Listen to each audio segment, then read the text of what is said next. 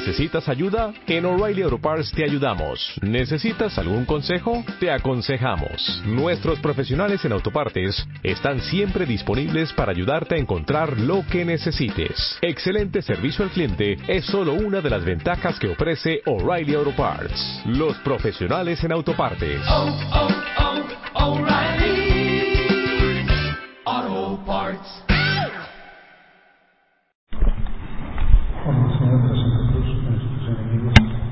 Libramos, Señor Dios nuestro, en nombre del Padre, del Hijo y del Espíritu Santo.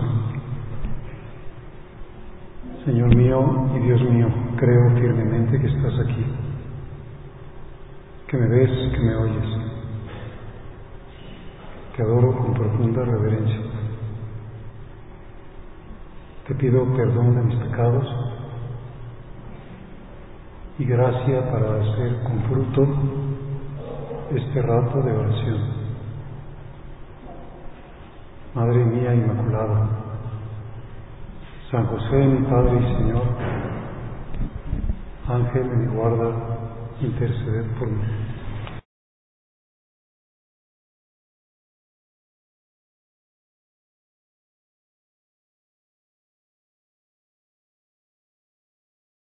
Siempre es muy bueno para el conocimiento de una persona y todavía más para el conocimiento de nuestro Señor Jesucristo, hacer nuestros esfuerzos por incursionar en su corazón. Y a veces Él nos facilita las cosas porque nos dice qué es lo que tiene en su corazón.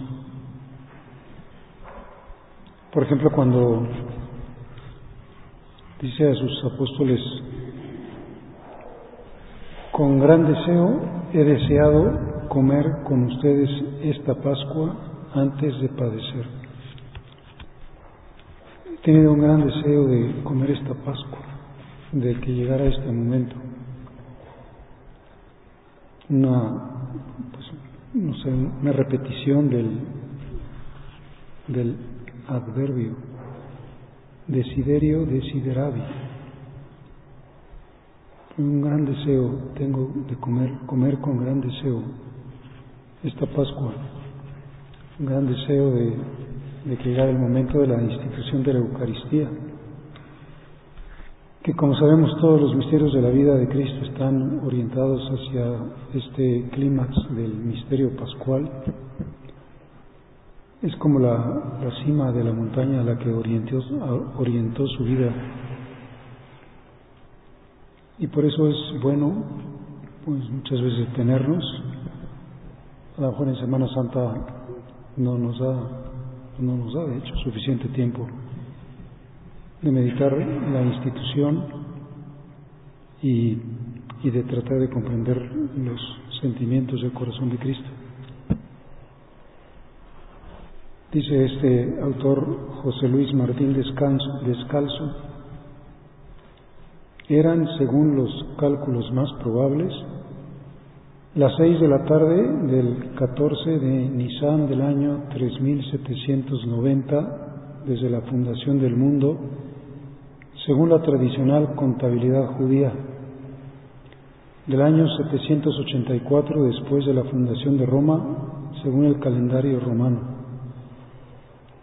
Con el tiempo se llamaría este día Jueves Santo, 7 de abril del año 30 de la era cristiana. El sol se acababa de poner, pero desde el monte de los olivos, desde donde venía la comitiva de Jesús con sus apóstoles, se veían aún las puntas de sus rayos por encima de las torres de la ciudad y del templo. Pascua empezaba, como sabemos, al ponerse el sol. Jesús venía monte abajo, hacia la ciudad en la que había de morir antes de 24 horas. Bajaba lentamente, en silencio, mientras la brisa del atardecer de primavera agitaba su vestido.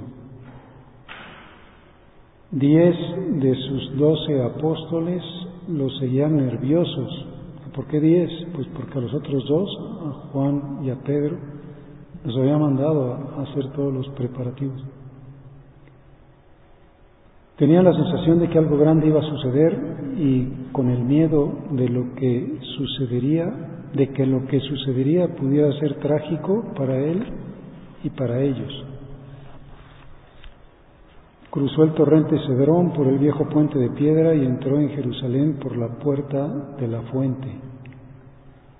Allí el pequeño grupo de Jesús y sus apóstoles se cruzó con la riada de gente que salía del templo tras asistir al tercer sacrificio vespertino. De los hombros y los cuellos de muchos colgaban, atados por sus patas, cuerpos de corderos muertos. El aire de la ciudad olía a grasa cocida y a carne tostada. El humo de las hogueras en que se consumían las entrañas de los corderos manchaba todo el cielo de los alrededores. En los ojos de los transeúntes había un brillo misterioso y solemne, propio de quien está viviendo una jornada en la que su alma entera se ve obligada a ponerse en pie. Las gentes andaban precipitadamente por calles mal iluminadas. Estaba realizándose esa, eh, esa preparación de la Pascua, la preparación de la Pascua que, que celebraría el Señor con la reunión de los suyos, con su familia. Y, y el Cordero, ese Cordero que tantos años, tantos siglos llevaban sacrificando los judíos, pues era imagen del cordero verdadero, del cordero que sería sacrificado al día siguiente, pero que el día anterior, el jueves, iba a anticipar su sacrificio con la consagración de su cuerpo y de su sangre. Pues podemos quedarnos ahí como diciendo una, una cena donde el Señor va a hacer un prodigio que, que la verdad es que es que no, no es bueno acostumbrarnos a decir, es que cómo es posible. El periodista este Peter Sewell le pregunta al Papa Benedicto sobre la Eucaristía. Y le dice, por preguntarlo de manera muy concreta, ¿sucede en realidad con este acto un nuevo milagro cada día? La transustanciación del pan y del vino en carne y sangre supongo que será un simbolismo. O sea, no puede ser. O sea, es, algo que, como quien sea, bueno, de verdad te la crees, como que es en serio lo que ustedes dicen, no están absoluta y completamente chiflados por lo que están afirmando. Y, y el Papa responde con un rotundo no. La Iglesia cree firmemente que el resucitado se encuentra aquí realmente por entero. Sí, sí, esta es mi fe, me lo dijeron desde que yo era muy chiquito, cuando me preparaban para la primera comunión. Pero tengo que decir, eh, tienes ojos nuevos, tienes nueva sensibilidad, tienes conciencia de su presencia, tienes como una cierta pues asombro eucarístico ante lo que estás diciendo. La Iglesia cree firmemente. No se trata pues de un mero simbolismo, porque la presencia real está referida y expuesta en las propias palabras de la Escritura con claridad meridiana. Y de hecho la escritura, al igual que toda la tradición primitiva de la Iglesia, no deja lugar a dudas. Cristo no solo nos da símbolos, también se da Él mismo. Pues Cristo está ahí, ha habido muchos intentos en la historia de la Iglesia, ha habido muy distintas herejías, es decir, pues no es posible, vamos a explicarlo de otra manera. Vamos a intentar racionalizarlo, desde Berengario de Tours hasta Lutero, pasando por todas las filosofías inmanentistas que cambian el objeto al sujeto. Bueno, para ti está Cristo. No, no, no, ¿cómo que para mí? Está, es Él. Entonces el Papa le explica que que efectivamente, que, que no es un milagro, sino son muchos milagros. El primer milagro efectivamente es el milagro de la transustanciación. Es decir, ¿cómo es, cómo es que es posible cambiar la sustancia del pan? Ya sería un gran milagro que fuera cambiar la sustancia del pan por la sustancia de lo que sea, convertir el pan en sea, en papel o en cualquier otra cosa.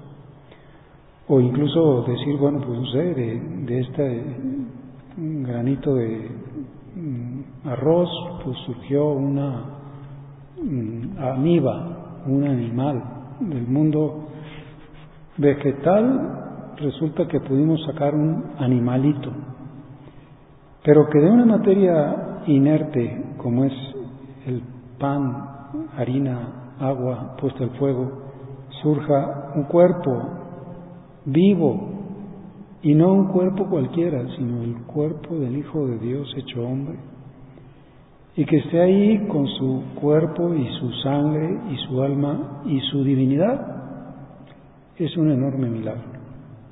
Nos rompe cualquier intento de comprensión racional. Ahí sucede, por la fuerza de las palabras, ese primer milagro. Pero otro milagro que también es muy difícil de que lo comprenda la razón, o por no decir es imposible, es la presencia de ese cuerpo multiplicado en miles y miles de lugares. por eso, pues ante este poder que Cristo ha otorgado a los sacerdotes, pues nos, nos duele mucho más cuando a lo mejor un sacerdote no, pues no tiene suficiente fe o, o, comete graves sacrilegios y ahí está nuestra obligación, decir, es que en esta iglesita y en aquella otra y en esta catedral y en la iglesia de la esquina de mi casa y en todas las iglesias de la ciudad donde vivo está Jesucristo, en cada una de ellas y está con su presencia multiplicada, a pesar de ser el único Cristo, el mismo Cristo, en este copón que tiene 40 hostias y en este que tiene 800 y en este que tiene 3, está el mismo Cristo, una presencia multiplicada. El mismo cuerpo con su verdad de Dios y su verdad de hombre, con su amabilísimo corazón, es el que permanece oculto en los innumerables agrarios esparcidos por el orbe pues dos milagros. Pero hay otro milagro, dice, es enorme y también digno de asombro, de hacer actual sobre el altar el sacrificio del Calvario. Milagrosamente se representa, en el sentido fuerte del término, se vuelve a hacer presente la oblación de Jesús invitándonos a participar como testigos presenciales de su único y eterno sacrificio. Tres milagros. Pero todavía hay otro, que dice el Papa que es el mayor de todos. Todas estas maravillas son de una profundidad insondable a la mente humana. Tenemos que decir humildemente, baja la cabeza. Es un gran misterio de fe, Decía un padre de la iglesia que era el misterio más difícil de creer, el que más pone a prueba nuestra fe, es como un termómetro, a ver, pues, cómo andas de vida interior, cómo andas de fe, cómo andas de percepción, de, de sentimientos del corazón de Cristo. Todavía no llegamos al milagro esencial, el milagro bajo el cual subyacen todos los demás. Los milagros anteriormente indicados son señales evocadoras de un misterio divino más grande aún, aquel que está al fondo del poder divino. Estamos hablando de cosas que requieren la omnipotencia de Dios. Omnipotencia. Nadie puede sacar vida de la no vida. Nadie puede hacer que el carbono, hidrógeno y oxígeno resulte un ser vivo por mucha presión y temperatura a la que lo somete. Nadie. Es un milagro que una cosa no, sí, pero este milagro más grande aún es el misterio del amor de Dios. que en su misericordia se digna hacerse presencia y comida para sus criaturas.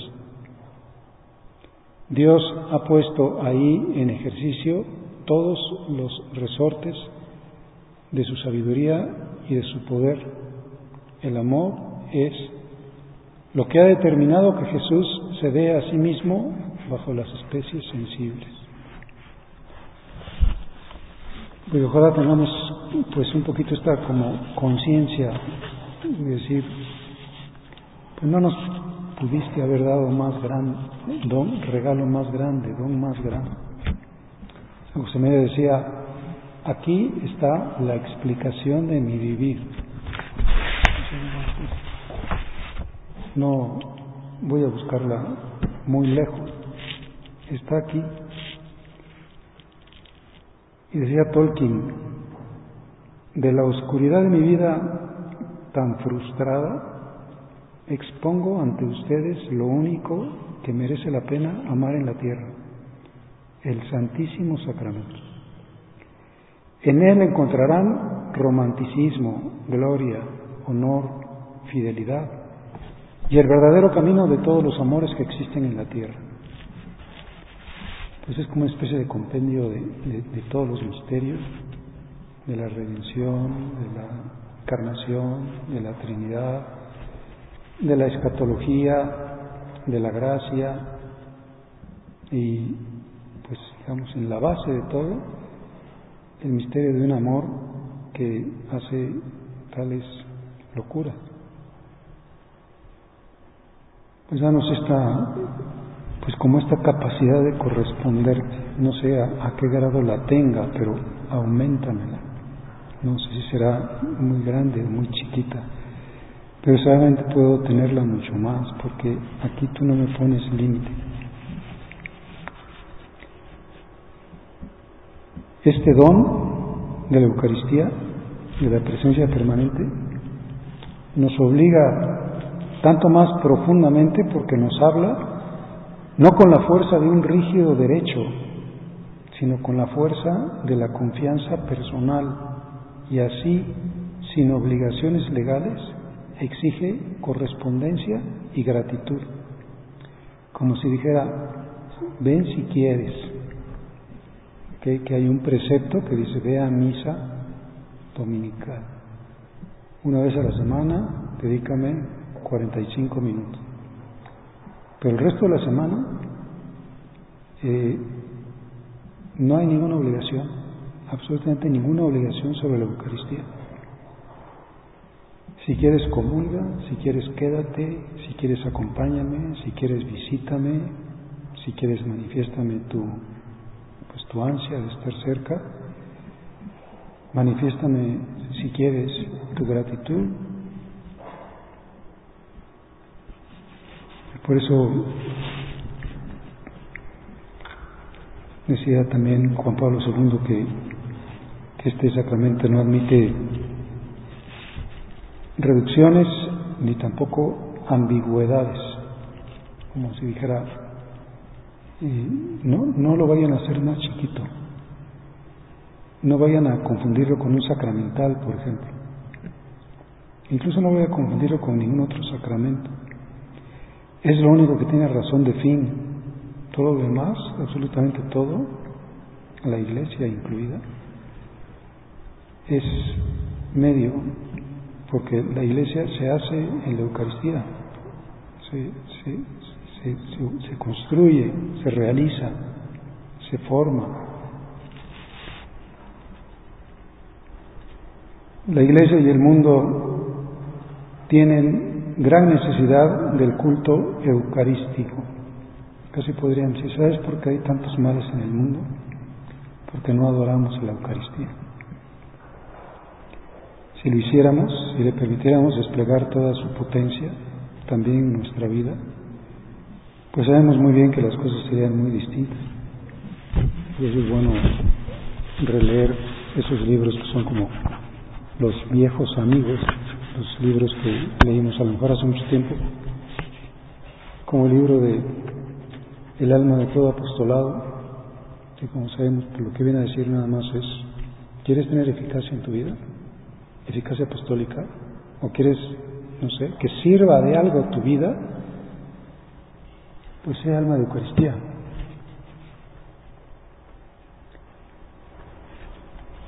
Dice, ¿por qué nosotros los obreros evangélicos, Chautar, el autor, que lamentamos esos pobres resultados, no vamos con más frecuencia a la escuela donde el verbo instruye a los predicadores? ¿Por qué no hemos ido a beber la palabra de vida más a fondo en esa intimidad de corazones con el Dios de la Eucaristía? Como Dios no hablaba por nuestra boca, ha sido fatal el resultado. No nos extrañemos más de la esterilidad de nuestra palabra. Pues esa es la pregunta que podemos hacernos. Eh, cuando vas a estar cerca del sagrario, ¿consigues tener intimidad con el corazón de ese Dios que está oculto en la Eucaristía? Te, llega un momento en como que te pasa eso que les pasa a los aviones, que como que agarran, no sé cómo se llama, su, nivel de vuelo. Y cuando van aterrizando, por ejemplo, que, pues que parece que ya no, ni siquiera funcionan los motores, ¿no? ya están, ya están pues donde deben estar. Y pues yo, yo ya estoy donde debo. Es verdad que puedo encontrarme a Jesús en, en todas partes y debo hacerlo, en todas partes, en, la calle y en mi habitación y en el comedor y en el campo y donde sea. Pero pues me ha dicho, pues aquí es el lugar de la cita, aquí te espero, para eso me quedé. Jesús nos espera en este sacramento de amor. Te decimos, está vivo, tiene sentimientos, estará más, más o menos contento conmigo, o con nosotros, o en este centro, o en esta labor. No escatimemos tiempo para ir a encontrarlo en la adoración, en la contemplación llena de fe y abierta a reparar las faltas graves y delitos del mundo. Señor, que yo no te escatime tiempo, que siempre que tenga un momentito o un momentote, me vaya al sagrario. Eso es lógico. ¿Dónde voy a estar mejor? ¿Viendo una película? Pues leyendo una novela. No, voy a estar mucho mejor contigo. Eh, es donde realmente estoy bien, donde realmente, pues, como que descanso, me siento acompañado, me siento amado, me siento feliz, no necesito compensaciones, no quiero, pues, no sé, eh, no sé, como amores humanos, me basta, me siento bien pagado con el tuyo, porque tú también tienes un corazón humano, eres verdadero hombre.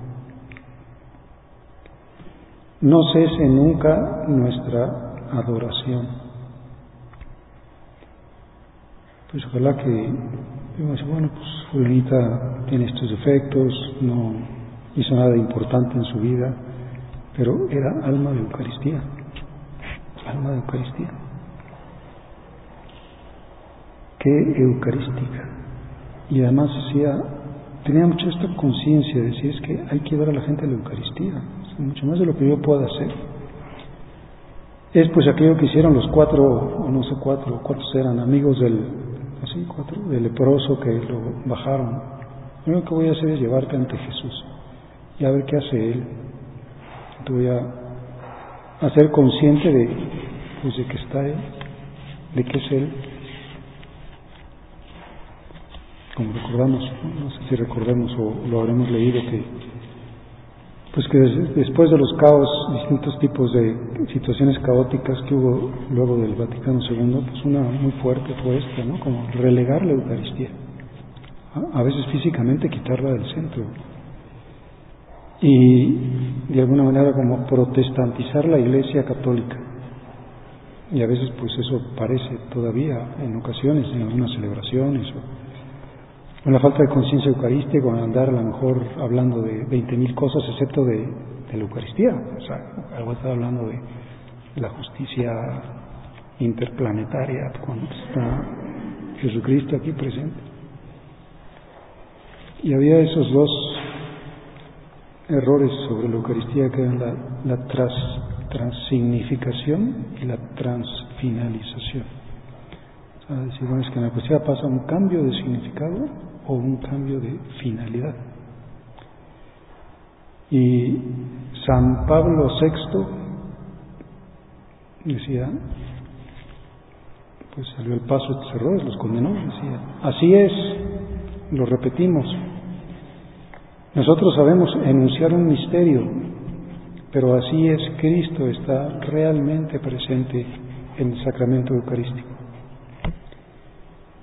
Decimos esto con objeto de disipar dudas que han aparecido recientemente tras el intento de ofrecer interpretaciones elusivas a la doctrina tradicional y autorizada de la Iglesia. Cristo está realmente presente, vivo y oculto en la señal del sacramento.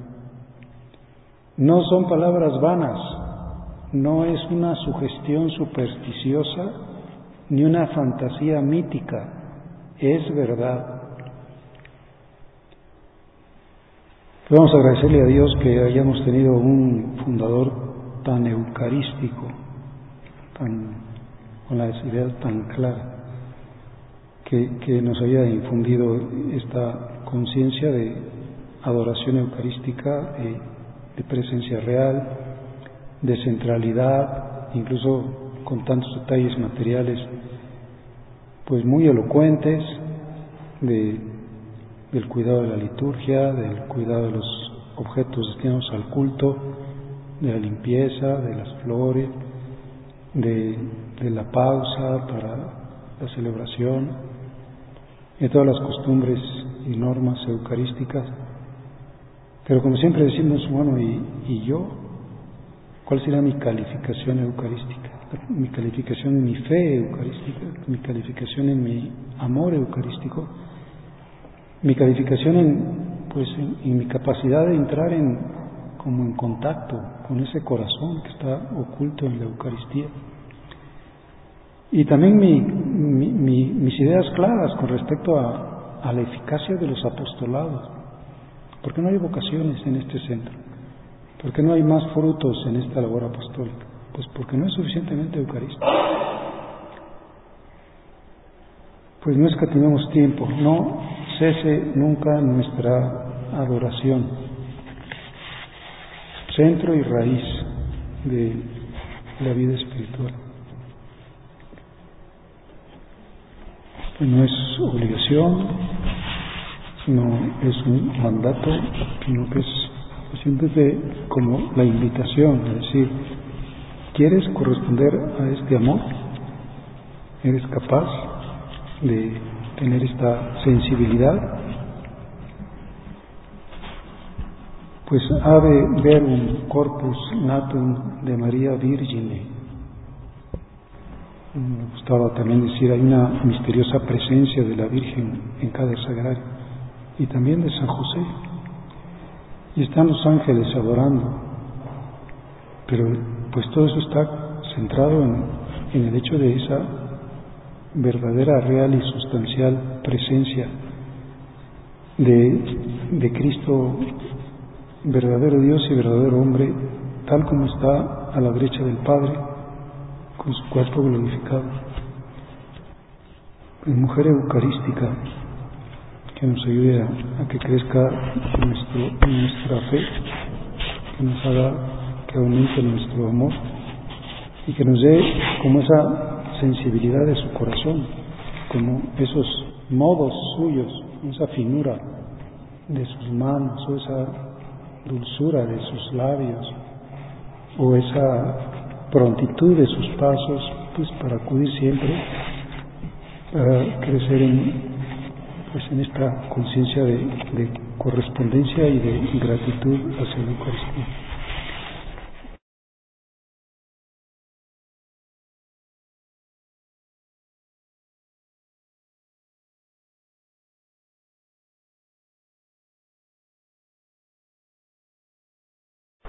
Te doy gracias, Dios mío, por los buenos propósitos, afectos e inspiraciones que me has comunicado en esta meditación.